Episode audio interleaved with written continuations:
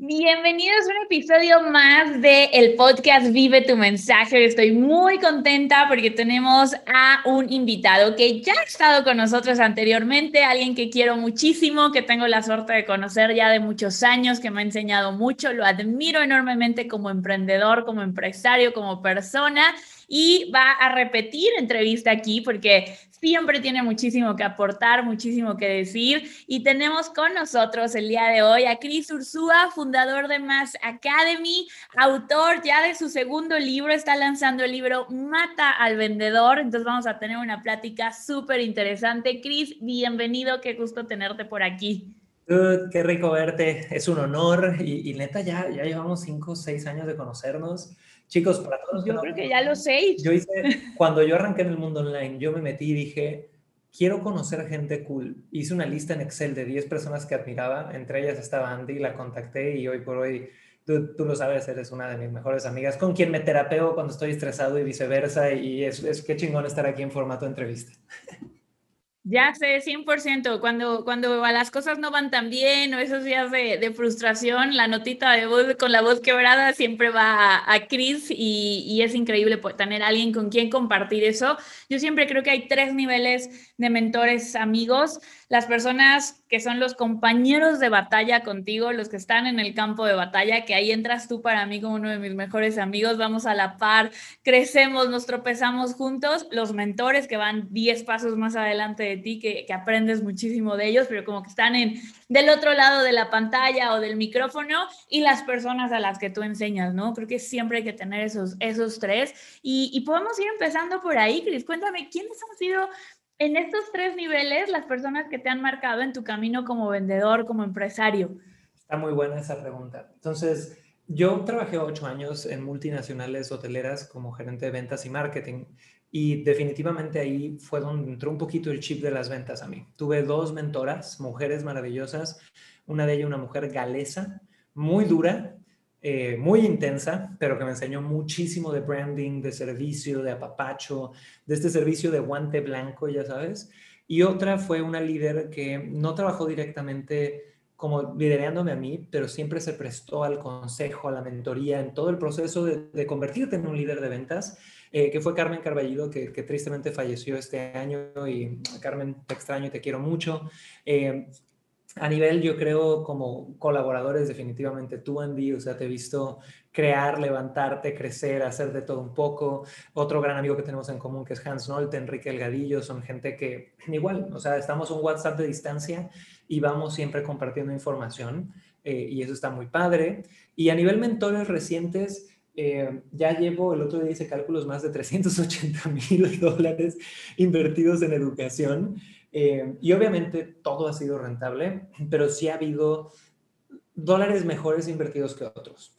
Tendencias que veo muy claro, cada dólar invertido en mentores hispanos normalmente viene siendo el doble de rentable que mentores americanos. Y no porque sean malos, sino porque el simple hecho de que no le venden a Latinoamérica. Entonces, cuando hago mi, mi, research y me voy, ya sabes, como directo al punto de encontrar a ese mentor que tiene el siguiente paso que yo quiero y es latino, o sea, la metodología de implementación es 10 veces más rápido. Eh, por ahí he tenido a Juan Martitegui, que es hoy gran amigo y fue mentor por muchos años. También estuve con eh, Ajit Nawalka, que fue el CEO de Mindvalley, por un año y cacho entero estuvimos trabajando con él. La realidad es que yo creo que si vendemos educación tenemos que ser bien, bien pinches congruentes en también ser gente que invierte en su educación, que busca mentores, que eh, no tiene miedo a, responsabilizarse de sacar un retorno de inversión sobre cada peso de educación que metemos y, ya.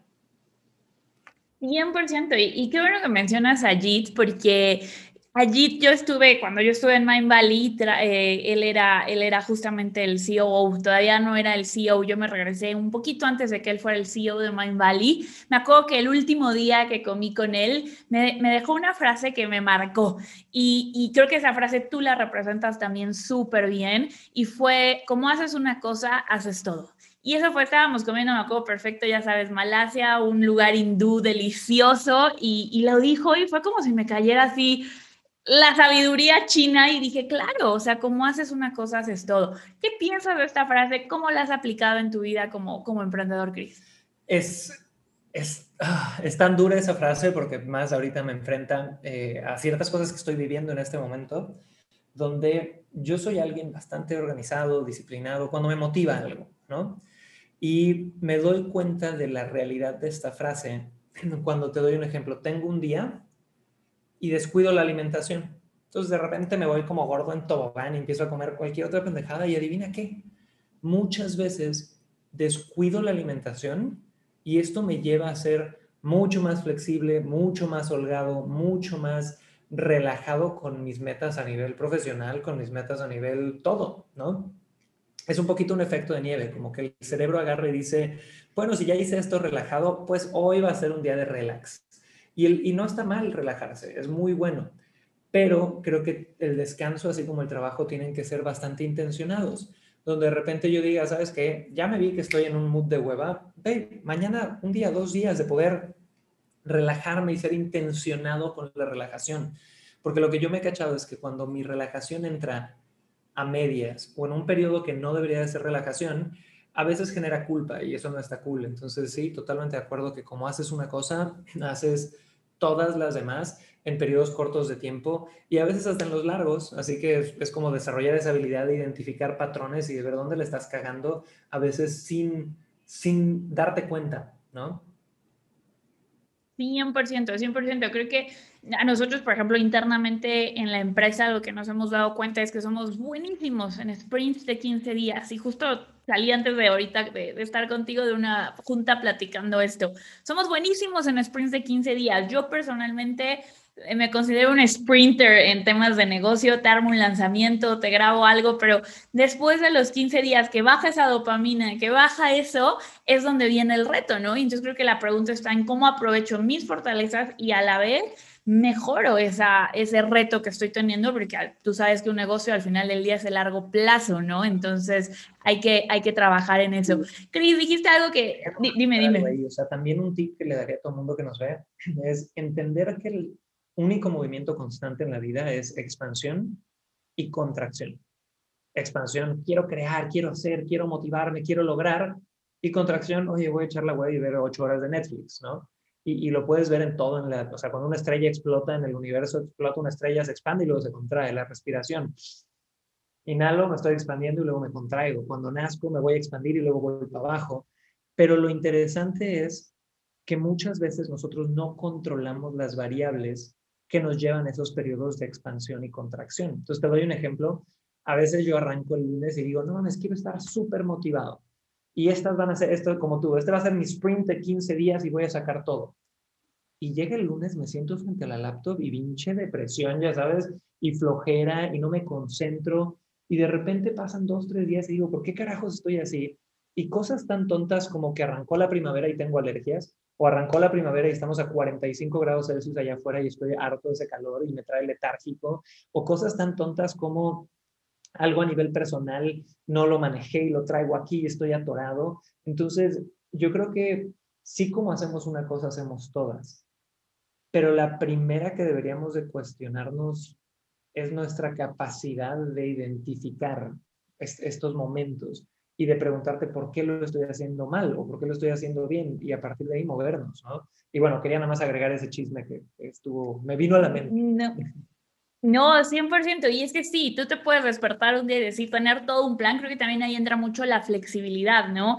Eh, el, el poder de los hábitos de ser flexible y a la vez pensar en el largo plazo, saber que si te que si hoy, como dices, ser intencional con la relajación, si mañana digo, no, mañana no voy a hacer ejercicio, no voy a hacer esto, pero el 95% del resto del tiempo sí lo haces, eh, al final el resultado va a ser positivo. No ganas 10 kilos por la dona que te comiste una vez, ganas 10 kilos porque diario te comiste la dona. Entonces, también tener en cuenta y creo que es algo que hace falta mucho en el emprendedor latino, la visión a largo plazo. O sea, tú y yo llevamos ocho años, en el seis, ocho años en el mundo en línea, en el mundo de los negocios, y, y, creo que cuando empezábamos también pensábamos mucho en el siguiente año, en el siguiente lanzamiento, y he visto a lo largo de esta amistad cómo ha ido evolucionando a decir, bueno, ¿qué quieres hacer en tres años? ¿Qué quieres hacer en cinco años? Y es algo de lo que yo también aprendí mucho en, en Mind Valley.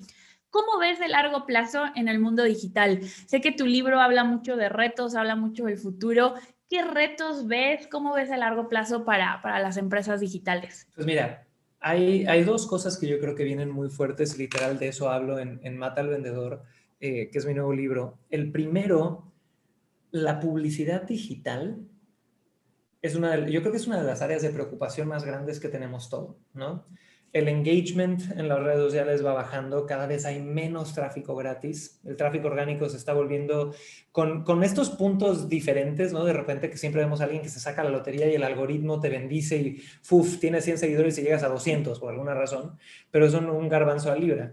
La mayor, partida, la mayor cantidad de la gente está teniendo tráfico muy bajo y está teniendo costos por prospectos sumamente altos. Hace seis años yo pagaba 0.02 centavos por prospecto en Facebook, hoy pagamos alrededor de un dólar, dos dólares.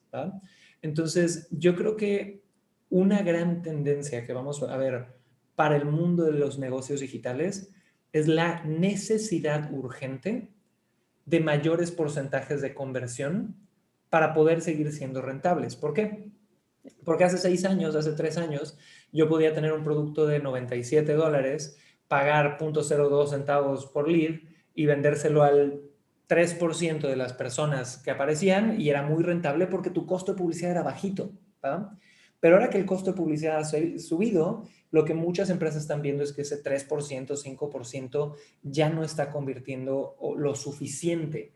Entonces, creo que aquí los emprendedores tienen que tomar dos caminos. O jugar la lotería de a ver cómo le bajamos el costo por prospecto a Facebook, que tú y yo sabemos que es súper estresante, ¿no? Y se puede, hay muchas cosas que puedes hacer, pero es muy estresante y es siempre querer verle el truquito o de repente voltear a ver alternativas que nos den mejores porcentajes de conversión. Y es ahí donde entra la habilidad de vender, que es lo que vengo hablando desde hace seis años. Yo volteo a ver hoy al peor de los peores de los peores de los 30 team members que tenemos en el equipo de ventas de Mass Academy, está en un 15% de conversión contra la mejor carta de ventas que te pregunto, Andy, ¿cuál es, si volteas a ver la mejor carta de ventas un producto de dos mil dólares, ¿a cuánto andará? No, no, no, yo creo que de los que se registran, si logras el punto 7, el punto 1% es un, de, registros, ¿no? Yo normalmente lo mido contra registros, estamos del otro lado, entonces cuando hablas de un 15% de, de las llamadas que hacen, eh, cambian los números por completo. Entonces, yo creo que esa es una de las tendencias más grandes. Y la otra tendencia que creo que viene muy duro porque cada vez se vuelve más práctica, es la inteligencia artificial. Entonces, pone tú, Elon Musk, acaba, una de sus empresas sacó una, una inteligencia artificial que se llama GPT-3 y ahorita está siendo utilizada mucho en el mundo del copywriting. Es decir, hay por ahí un par de bots que con esta inteligencia artificial, que la diferencia que tiene es de las primeras que son conversacionales, ¿ok? Es decir, esta cosa ahorita no habla, pero da, o sea, da respuestas al, casi al 100% como un ser humano lo que están haciendo es que todos los copywriters, todos los redactores de artículos, todos los demás, ahora tienen una amenaza porque por, no sé, 47 dólares al mes, literal son apps donde yo pongo, a ver, anuncios de Facebook y le pongo dolor, eh, sueño, producto y me saca y te crea 50 anuncios de Facebook de golpe. Entonces, que haya una... Está súper no, está súper curioso eso, porque yo me acuerdo que cuando hablábamos con Juan Martitei en algún mastermind, él decía, los copywriters son los que menos, eh, el, que escribe es los que menos riesgo tienen su profesión, ¿no? Y hoy en día vemos que la inteligencia artificial, me acuerdo hace poco que volví a hablar con él, decía, no, ya, también los copywriters por este tipo de, de tecnología. Está cañón, y aquí viene lo que yo siempre dejo sobre la mesa. Ya hay robots, porque son robots, inteligencia artificial, que escribe hasta mejor que un humano a nivel comercial. ¿Qué carajos impide que eso empiece a hablar mañana? ¿Se me explicó? Entonces, no, no es para ser fatalista y obviamente no son transiciones de golpe, o sea, nunca nos imaginemos que mañana llega la inteligencia artificial y todo el mundo se queda sin empleo, pero es como el mejor ejemplo es Uber, ¿no? Cuando llegó Uber a México, no desaparecieron los taxis. Va a haber un periodo de transición de 50 años, de 70 años si quieres. Y al final de ese periodo de transición va a ganar el que mejor oferta tenga el mercado, el que mejor tenga los intereses económicos del empresario, del emprendedor, de lo que sea, y van a sobrevivir los que se hayan puesto algún tipo de diferenciador. Entonces, en el mundo de las ventas yo veo que va a haber una tendencia enorme a que la participación del vendedor cada vez se hace un poco menos relevante. Y los vendedores van a tener que saber posicionarse en productos high ticket que requieran un esfuerzo humano, que aparte de eso eh, tengan diferenciadores y, literal por eso escribí esto, tal cual. ¿Cuáles serían tú los, tres diferenciadores que ves en, un vendedor, en una marca que quiere seguir siendo relevante, que quiere tener porcentajes mayores de, de conversión? ¿Cuáles serían esos tres diferenciadores? Es buena pregunta, nunca lo había visto así, pero lo primero, y suena de, verdad muy básico, y, para los que nos escuchan igual y no se confíen en pensar que esto es tan básico, número uno es profesionalización. El 90%, 95% de los emprendedores o vendedores allá afuera no estudian, no se profesionalizan. En, marketing sí, ah, porque el marketing me encanta y el marketing es bonito y es como yo muy pasivo a veces, pero en ventas, ¡ta madre! O sea, ¿dónde? ¿no? A, lo mucho si yo entro de repente y vamos a hablar del lado como de vendedores independientes, en multinivel, en inmobiliaria, en seguros, me dan un panfleto de la empresa, pero yo no me considero vendedor, yo soy broker. Y es bien chistoso como el capitalismo como sociedad le ponemos seudónimos a la palabra vendedor con tal de no intimidar a la gente para que trabajen en eso. ¿no? Yo en ventas, ¿no? No es vendedor, es el concierge. No soy eh, vendedor de casas, soy broker.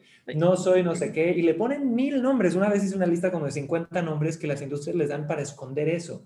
Entonces, mientras la gente siga negando que necesitan dominar la psicología humana, tanto suya como de sus clientes, para poder inspirarlos a tomar decisiones, vamos a tener retos de profesionalización porque no vas a abrazar tu industria, ¿no? Entonces, yo diría profesionalización es primero el segundo es apalancamiento de Internet y nuevas tecnologías. O sea, ya, ya hoy por hoy la persona que, o sea, antes de la pandemia, Andy, tú y yo hace seis años éramos innovadores por estar haciendo esto. Éramos innovadores. 100%. Después de la pandemia ya estar en Internet no es innovación, es básico. Es necesidad. Es como hablar inglés. Algún día fue una ventaja, hoy es lo mínimo que necesitas. Si tú no estás en Internet, tú, perdonen esta metáfora, pero eres un zombie viviente tal cual. Suena muy duro, pero es que estás esperando a que esto expire y la gente que no está en Internet está en una postura de, bueno, espero que, mi modelo de negocio aguante hasta, hasta que después de que yo me muera, eh, o, que no, ¿y qué vas a hacer? No, ponte las pilas y, ahora digitalízate, pero ya, ¿va? Y yo creo que el tercer punto, después de profesionalización en el lado de ventas, de abrazar el Internet ya como una necesidad básica, esto ya es muy a nivel comercial lo que yo creo que va a hacer un cambio enorme es que poco a poco vamos a ver cómo se dispersan los modelos de venta donde el vendedor va al cliente. Ya sea porque se vuelven ilegales o ya sea porque el porcentaje de conversión es tan bajo que es imposible hacerlos.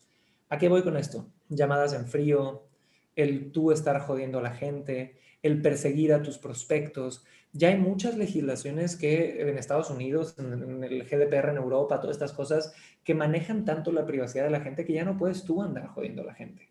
Entonces, tercer punto que yo vería que es indispensable es generar sistemas donde la gente venga a ti y que vengan a ti e incluso a nivel venta en el cara a cara, hacer un super takeaway. No es, ay, aquí estás, ahora sí ya estamos hablando, quiero hacer todo para venderte. Es, si quieres bien y si no también, ¿no? y cómo posicionarte como una autoridad en cualquiera de tus nichos te va a dar esa capacidad de hacerlo. 100%, 100%. Yo recuerdo cuando trabajé en el call center, hacíamos, yo creo que mínimo hacía 50 llamadas al día, ofrecía cable, teléfono, internet y vendía, los días que bien nos iba era una venta y ya eras un buen vendedor, eras del top cuando hacías eso, ¿no? Y, y todo el tiempo era, me acuerdo, cuántas veces me colgaron el teléfono, me lamentaron en el teléfono, yo, perdón, tengo que llamar, no puedo colgar, o sea, yo sufría y me ayudó mucho en la parte del rechazo, ¿no? Pero pero ese, ese modelo es, es, es, anticuado ya, ¿no? La gente odia esa, esa parte y lo comparo ahora, por ejemplo, con otra tendencia que creo que habla mucho de estas partes de, de conversión alta que mencionabas, que son los eventos en vivo. Como una persona va, tienes un evento de los asistentes, el 15% termina comprándote eh, un high ticket, eh, estamos hablando de un producto de más de 8 mil dólares y los que deciden no comprar se van felices, los que deciden inscribirse también se van felices, o sea, es un ganar-ganar en todos los sentidos. Totalmente de acuerdo. Hay, o sea, hay mil modelos, pero yo creo que el principio básico es cómo le hago para que yo ya no esté yendo a la gente y que la gente esté yendo a mí. Y hoy por hoy tenemos acceso a billones de personas a un clic de distancia, entonces nada más es cuestión de tener un producto que tenga el precio adecuado, tener una fuente de publicidad que tenga cierto costo y ver cuál es tu porcentaje de conversión. Si tú tienes esas tres cosas alineadas, puedes escalar hasta donde quieras. 100%, 100%. Cris, cuéntame, yo sé que algo de lo que siempre hablamos y, poniéndonos más personales y, hablando de, retos que tenemos como emprendedores, porque es muy fácil y creo que esta parte de las conversiones y demás son importantísimas, pero si no manejamos, como decías, tu propia psicología, tu propia forma de, de, approach a las cosas, a las ventas, de nada nos sirve tener el modelo de negocio perfecto y, algo que, es un reto como emprendedores, creo que es el ser suficientes, este síndrome de la comparación. ¿Cómo manejas todo esto? ¿Cómo ha sido? Porque lo hemos hablado mil y un veces. ¿Cómo sentirte suficiente con las ventas que tienes sin perder la ambición de querer lograr más? O sin que te afecte en tu vida personal, en tu, en tu sentimiento de, de, felicidad, que es lo que al final del día buscamos. Esa es mi gran lección de la pandemia. Tal cual. Eh, y esto, chicos, es, es, muy, muy personal, pero me encanta compartirlo. Nosotros, desde que arrancamos como emprendedores, creo que hemos, sí tuve varios intentos de emprendimiento pequeños antes que fracasaron y demás, pero nada grave. Y desde que abrimos Más Academy, todos los años, por cinco años, era duplicar o triplicar las ventas, lo cual pasa en algunas industrias, pero ¿a cuántas personas les pasa que su primer o segundo emprendimiento escala tan rápido, no? Entonces, cuando tú haces algo que disfrutas, que te apasiona, que eres bueno, que recibes reconocimiento, que te empodera, que es parte de tu misión de vida, es bien rico, pero siempre hay un side effect. Siempre hay esta área ciega que tu pasión trae a tu vida.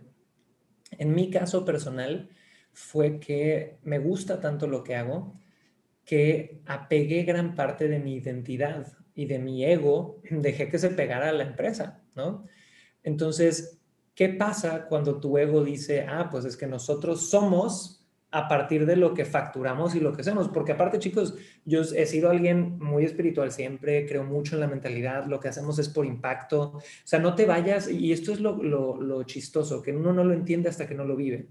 Porque yo oía a la gente decir esto y decía, ay, pues los juzgaba. Él porque se enfocaba en el dinero, yo me enfoco en el servicio. No, ni madre, somos seres humanos y biológicamente estamos diseñados para querer aprobación, biológicamente estamos diseñados para querer reconocimiento. Entonces, mientras más reconocimiento y mejor nos iba, yo me daba cuenta que mi identidad se apegaba mucho a esto. ¿Y cómo me di cuenta? Cuando llega la pandemia. Llega la pandemia y de la noche a la mañana, que nosotros crecimos muy rápido también porque diversificamos, empezamos a hacer muchos eventos en vivo, me dicen, 40% de tus ingresos ya no existen. Nómina de 67 personas, 12 personas full time de eventos, ahora qué carajos haces?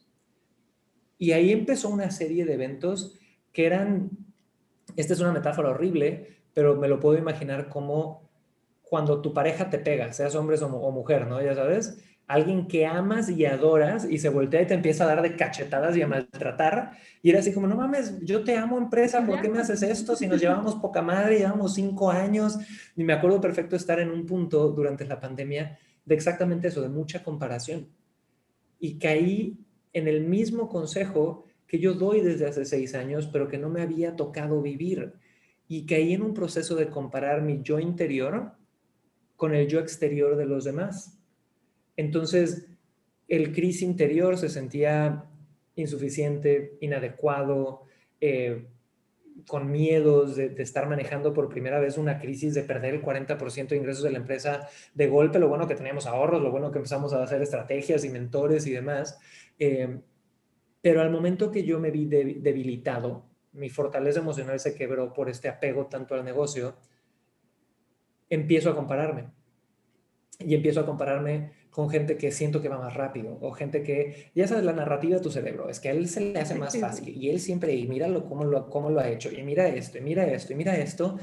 Y la neta es que al final sí llegué a una conclusión de que si yo me comparo, es desde un lugar de admiración, de respeto, o porque tampoco quiero pararme como la pinche madre Teresa de Calcuta, o de un encabronamiento tal que voy a decir, no mames, cabrón, si él lo está haciendo, que tú no lo vayas a hacer, y ponerme las pinches pilas, pero el punto es que voy a usar la comparativa a mi favor siempre. Y si no está, estoy teniendo el nivel de conciencia de usarlo a mi favor, lo dejo de hacer al punto que he dejado de seguir a todo mundo en Instagram y sigo algunos específicos y regreso y me cuido porque sé que mi mentalidad es todo. Y hoy por hoy, post pandemia, yo creo que lo más padre que me ha pasado es entender que el negocio, las ventas, el dinero es una parte de mi vida, pero hoy me ha abierto tanto a disfrutar que pronto voy a ser padre, a disfrutar mi relación con el agua al triple, a disfrutar mi casa, no estar todo el día en la rueda del hámster, que esa es otra cosa, no sé si te pasó a ti, pero cuando yo entré al mundo del emprendimiento, yo lo veía un poquito como, ah, ya soy dueño de negocio, ya me salí del sistema, ya no estoy en la rueda del hámster. No sé si a ti te pasaba eso. 100%, y creo que es nuestro ego hablándonos, como dices, buscando aprobación, buscando algo de donde agarrarnos, reconocimiento, pero totalmente. Claro, y lo más cabrón para todos los que nos escuchan es que tú crees que al emprender te saliste a la rueda del hámster, ni madres. Te metiste a la rueda de hámster que va más rápido y con 27 y que, sí, sí, ¿Ya sabes? Eres el, el de estar en el sistema. Entonces, como cuestionarme todas estas cosas ha sido muy liberador eh, y me ha permitido poder acercarme al negocio desde un lugar de mucho más amor puro, desapego del lado del reconocimiento y disfrutarlo sin comparativa. Qué, interesante todo esto y, lo veo porque lo, he vivido, ¿no? Esta comparación tiene, eh, creo que es imposible no compararnos. Por mucho tiempo yo busqué no compararme y más bien es eh, todo hábito, todo sentimiento, toda emoción viene muchas veces relacionado con tu, con tu ambiente, con tu entorno y, trabajar tu entorno, trabajar tu ambiente, esto de no seguir gente, yo también lo hice, eh, buscar estratégicamente, ok, qué tipo de contenido quiero hoy, entonces ese es el contenido que busco en lugar de dejar que Instagram decida por mí, el, el entender que la comparación va más hacia, hacia mí que hacia el otro, que estoy comparando un punto externo con algo que, que yo estoy sintiendo, como lo decías, creo que eso es una, para mí es un punto de madurez como emprendedor enorme y que, y que necesitamos a veces darnos de golpes contra la pared, porque como dices, lo podemos decir ahorita, quien está viviendo en este momento, esto le va a hacer todo el sentido del mundo y a los, y los que no van a decir, ay, eso que estos dos están locos, ¿no? Pero empezar a ver esa parte es, es fundamental. Y lo juzgas aparte desde un lugar de superioridad, ¿no? Que yo me acuerdo, te vas a morir de risa de esta historia, pero yo me acuerdo de hace seis años ir a una conferencia, no voy a decir el nombre por respeto, pero de, un hombre de pelo blanco que habla de las neurocosas, que desde el escenario es muy rudo y literal lo vi pendejear gente y que le preguntaran cosas y de, es que tú y tu pendejada, que no sé qué, y yo decía, no mames, o sea, está denigrando a la gente en el escenario. Y mi mente era, ay, yo cuando llegue a ese nivel nunca voy a ser así Nunca voy a ser así. Y me acuerdo de hace un año y medio, donde estaba dando una conferencia y en la misma conferencia era la 28 vez que una persona me preguntaba la misma cosa. 20, estoy exagerando, ¿no? Pero de esas que dices, me acuerdo, me acuerdo de mentalmente decir, güey, amo lo que, lo que hago, no justifico lo que esta otra persona hacía, nunca lo haré, pero qué cagado voltearme a ver seis años después diciendo, ahora puedo entender de dónde vienen las decisiones que él tomaba, porque este tipo igual lleva 20 años más que yo. Y en un momento decidió decir, ya, no voy a ser paciente, voy a mandar a todo el mundo al carajo y que se quede quien aguante. Yo no decido hacer eso, yo amo este lado de la paciencia y del amor, pero me acuerdo mucho del Chris que juzga. Y mucha gente que escucha esta entrevista va a estar juzgando ay, no, y cómo no hizo esto, y cómo no hizo el otro, y cómo Andy no, no hace esto, si te comparas no es el otro, lo ves en Facebook, la gente que te pone sus cinco párrafos de su opinión juzgando todo, hey, saquemos lo bueno y acuérdate igual y de esto para cuando llegue el momento puedas conectar y te siga sirviendo. 100%, 100%. Creo que el juzgar, eh, al final creo que como emprendedor tu mayor obstáculo y tu mayor amigo y, y, con lo que te vas a enfrentar día y noche es con tu ego. Sea, si alguien me hubiera dicho em, el emprendimiento es una maestría en el ego, jamás lo hubiera creído y hubiera dicho este está loco, pero hoy, ocho años después, siempre, siempre cualquier lección regresa a eso, al ego, al apego, al desapego, al amor, al, al, al entender por qué hacemos las cosas y al conocernos a nosotros mismos. Sí, y ahí es, o sea, si tú te fijas, los seres humanos, ya me voy a poner bien pinche hippie conspiranoico espiritual, pero los seres humanos somos máquinas para crear narrativas, ilusiones e historias que llenen el tiempo que tenemos. Entonces, yo creo una historia de soy el emprendedor, yo creo una historia de soy el antisistema, yo creo una historia de soy el pobre, una de soy el rico, ¿no? Y a partir de esa narrativa o esa historia o esa empresa o ese negocio o ese trabajo, lo que haces es pegar historias a tu ego, a quién soy yo, para poder contestar esta pregunta que es podríamos echarnos tres tequilas, dos cafés y lo que quieras, hablando de... Una noche entera sin problema. Soy yo, ¿no? Y yo creo que el, el modelo de generar un emprendimiento es una forma de servir a los demás mientras sigo descubriendo quién soy yo. Y, el, y tu emprendimiento va a ser tu maestro. Va a ser tu maestro donde si tú sigues con la misma empresa 5 o 10 años o estás brincando de una a otra, dices, ok, mientras sirvo, aprendo, y sirvo y aprendo, y sirvo y aprendo. Y yo te puedo decir que el Chris que te mandó un mail para entrevistarte hace seis años no tiene nada que ver con el Chris que está aquí en muchos sentidos. Hay algunas cosas que sí te puedo decir que extraño, pero que tuvieron su momento y ya no. Igual y, y, más inocente. ¿Cuál sería una que extrañas? Em, la ignorancia. ya nos fuimos aquí súper deep, pero sí es cierto. ¿eh? cabrón, pero es que cuando no tienes la menor pinche idea de qué estás haciendo en el mundo de los negocios digitales, si tienes valor, que yo tenía y tengo mucho valor, te avientas como gordo en tobogán. Y, y, y muchas de estas apuestas te van muy bien.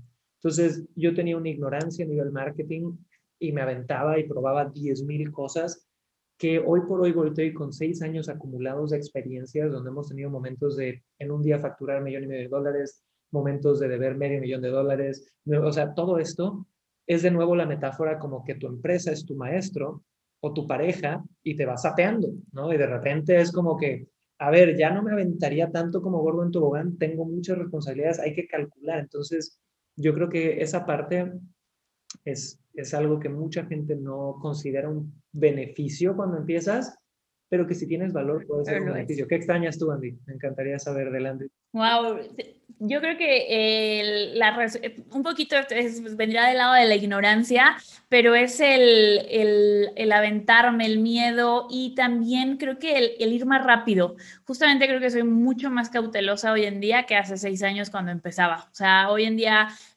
calculo más, planeo más, pienso más, porque obviamente hay más responsabilidad, hay, hay una experiencia detrás, pero sí, el, el, el, aventarme más rápido. Siento que todavía estamos en el, en el área de innovar y, y, de hacer, pero, pero mucho más cauteloso, como, como lo mencionabas. Yo, yo, yo, extrañaría eso. Yo creo que eso viene de que los dos hemos visto de cerca lo que es la fragilidad de un emprendimiento. Porque cuando no lo has visto... Sí y ves de golpe crecimiento, crecimiento, eres invencible, ¿no? Y, veo a, los, a las nuevas... Eh, a las nuevas generaciones, a los nuevos muchachos. Que, a los nuevos, sí, sí, sí. Eh, que yo me acuerdo mucho también, hablando del ego, una vez hablando con Andy de, de diferentes cosas de este, de este índole, me dijo, Chris, es que tú te das cuenta, güey, que algún día va a llegar un mocoso de 16 años que va a crear todo lo que tú creaste en seis meses. Y dije, qué cabrón momento para el ego, pero es cierto, ¿no? O sea, yo ahorita veo mucha, mucha gente entrando al mundo de los negocios digitales, gente que está invirtiendo en su educación, que está muy movida, pero los veo claramente en el año 2 o en el año 3. Y, y, luego veo como a mí mis mentores me veían en el año 2, en el año 3, y ahorita lo entiendo, y es como cuando tu papá te decía, ves, mijito, no estoy tan bruto, ¿no? Pero uno tiene que ir descubriendo esas lecciones por sí mismo y, y siempre ver hacia atrás y ver qué puedes rescatar, y ya.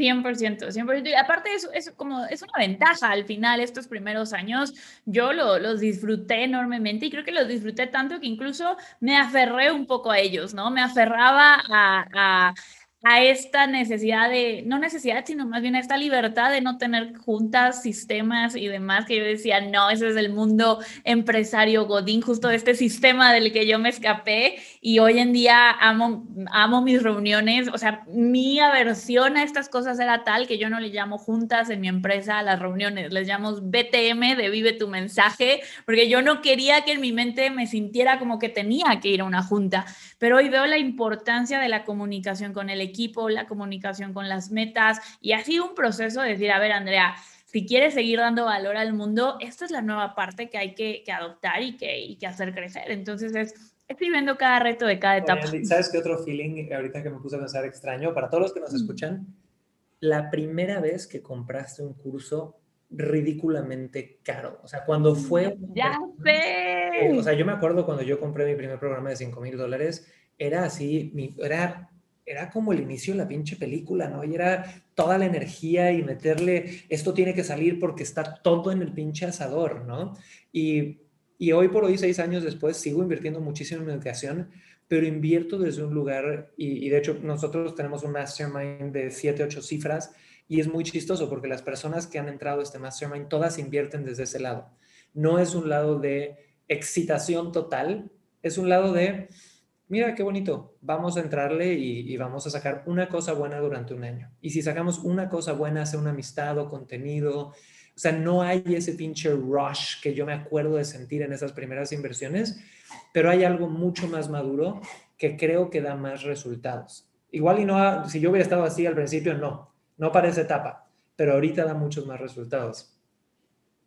¿Qué sería? O sea, este lado más maduro. Esta, este lado más maduro, sí, 100%. Y, y, y, y creo que a veces hasta lo buscas, ¿no? Al principio yo me acuerdo, me, me pasó invertir en un par de programas high ticket, 5 mil, 8 mil dólares, donde yo sentía que no sentía que los había aprovechado justo porque no había estado este rush de, ah, quiero todo el programa y necesito, y te sorprendes con todo. Creo que también es algo que pasa con esta madurez. Sigues esperando aprender muchas cosas nuevas, pero algo que yo he visto, y, y creo que eso también es algo que extraño, ese asombro de aprender cosas nuevas todo el tiempo. Creo que los primeros cuatro años de mi emprendimiento, todo el tiempo estaba aprendiendo y hoy en día el aprendizaje ha cambiado. Hoy en día el aprendizaje es ver la misma cosa desde diferentes puntos. Hoy el aprendizaje es lo que más importa, ¿no? Darle importancia a las cosas familia, salud, eh, demás. Hoy el aprendizaje no es tanto una nueva técnica o un nuevo funnel o, un nuevo truco psicológico. Hoy el aprendizaje es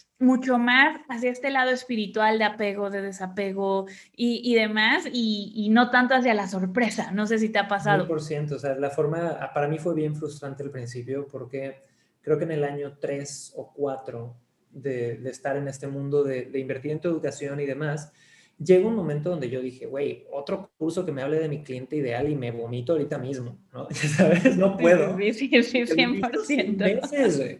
pero ahí es donde está el ego hablando. Y veo mucha gente, de nuevo, estudiantes míos incluso, que llevan apenas su 3, 4 años, están en este rush de, primeros éxitos, ¿no?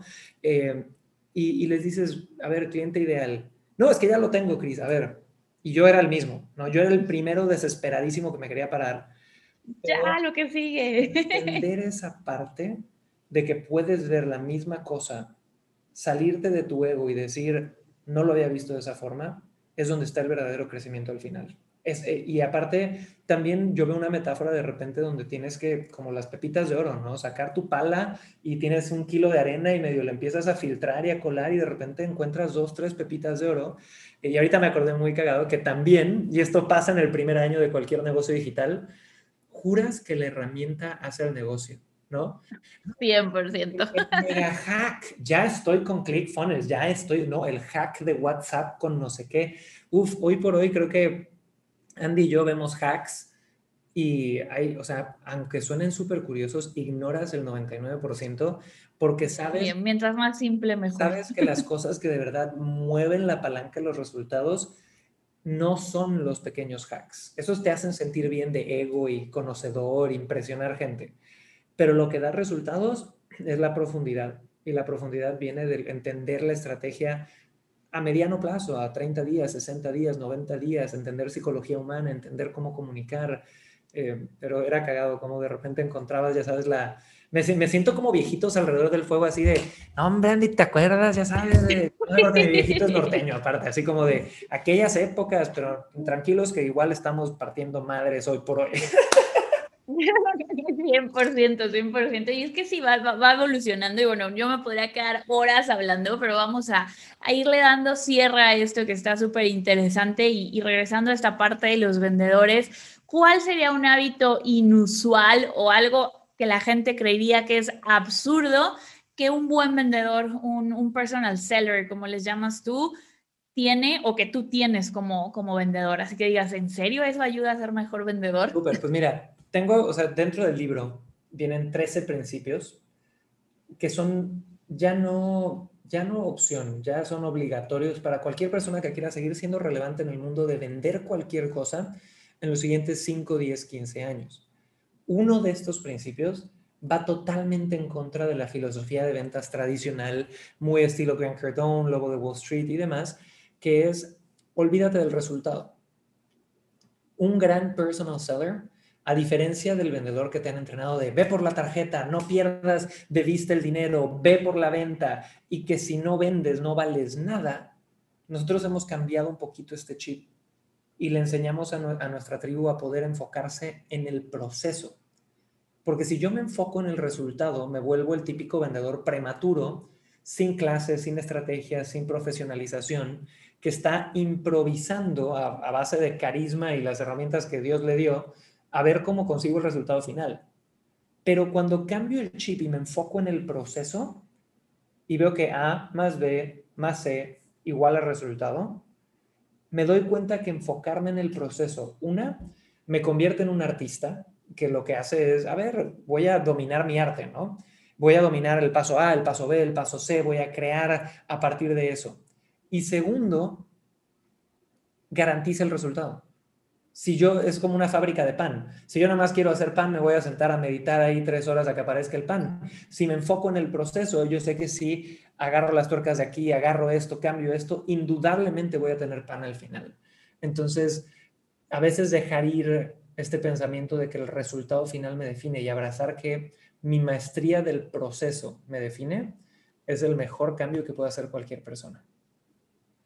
Sí, definitivo, y te, y te, te acerca también a este desapego del que hablabas, o sea, esta parte de voy a poder enfocarme al proceso y voy a, no, no, no, no dependo del resultado y al final es cuando el resultado llega y, eso es súper poderoso y sobre todo súper liberador. Creo que cuando te enfocas en eso es muy liberador también el, el, el operar desde ese lado y es como se crean las grandes obras. Eh, es desde ahí, desde el entiendo el proceso. A mí los cursos, los mentores que mejor me han funcionado son los que aprendo el proceso a la perfección, lo implemento, domino cada parte y después me pongo a innovar.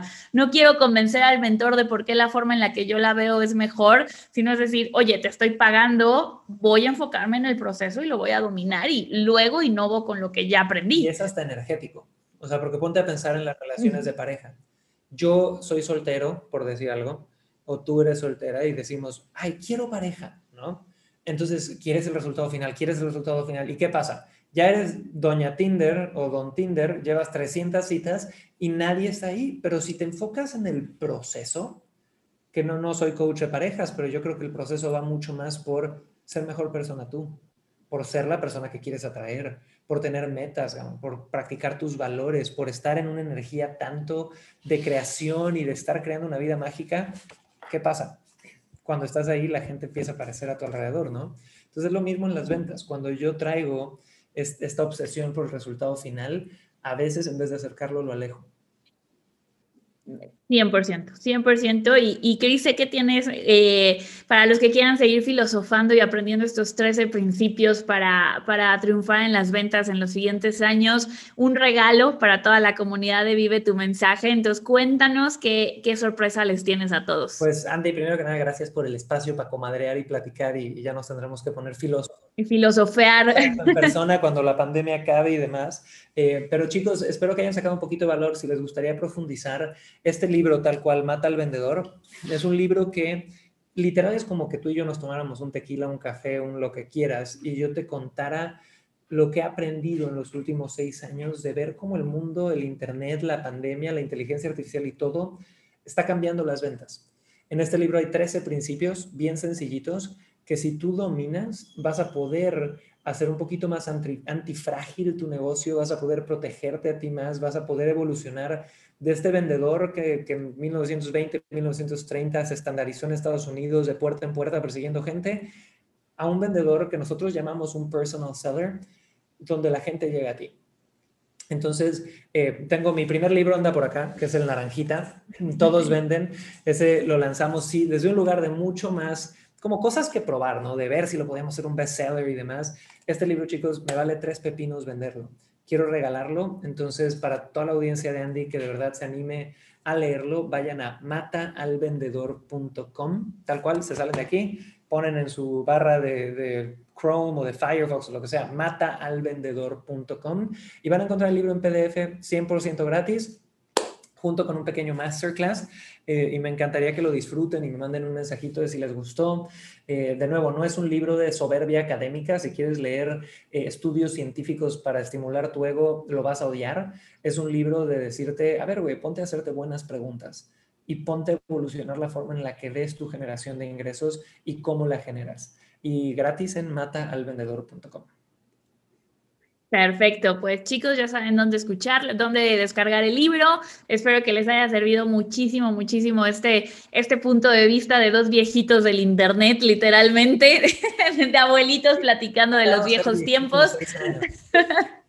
No, es que sí somos viejitos del internet. Seis años en, en el mundo online es una vida. A la velocidad que esto pasa, sí, sí, sí. Hay que ponernos las pilas. ¿Qué estarán haciendo los showers hoy por hoy? Vamos a Sí, sí, sí. Y, aprovechar esa energía y, y, retomarla para, para seguir impactando, que creo que al final es lo que siempre me ha unido muchísimo a Cris, ese, ese valor que tenemos en común, que es el, el ayudar, el dejar un granito de arena, el hacer este mundo mejor. Y que por eso sé que todos los que nos escuchan van a resonar muchísimo muchísimo con eso. Así que, Cris, un último consejo que le quieras dar a todos los que están empezando sus cursos en línea, sus negocios digitales, que te hubiera gustado escuchar hace seis años. Bien sencillito. Usa la paciencia a tu favor siempre. ¿Qué quiere decir esto? Si tienes que ser paciente, qué rico, aprende a ser paciente y disfruta ser paciente. Pero si tienes que aprender a ser impaciente y estar hasta la madre de todo, y eso te va a ayudar a tomar acción, también úsalo. ¿Ok? Y lo último, come frutas y verduras. Y ya. También muy importante. Muchas gracias, Cris. Y pues ya saben, vayan a descargar su libro, chicos, y nos vemos en el siguiente episodio de Vive tu mensaje. Bye, chicos. Gracias, Andy. Chao.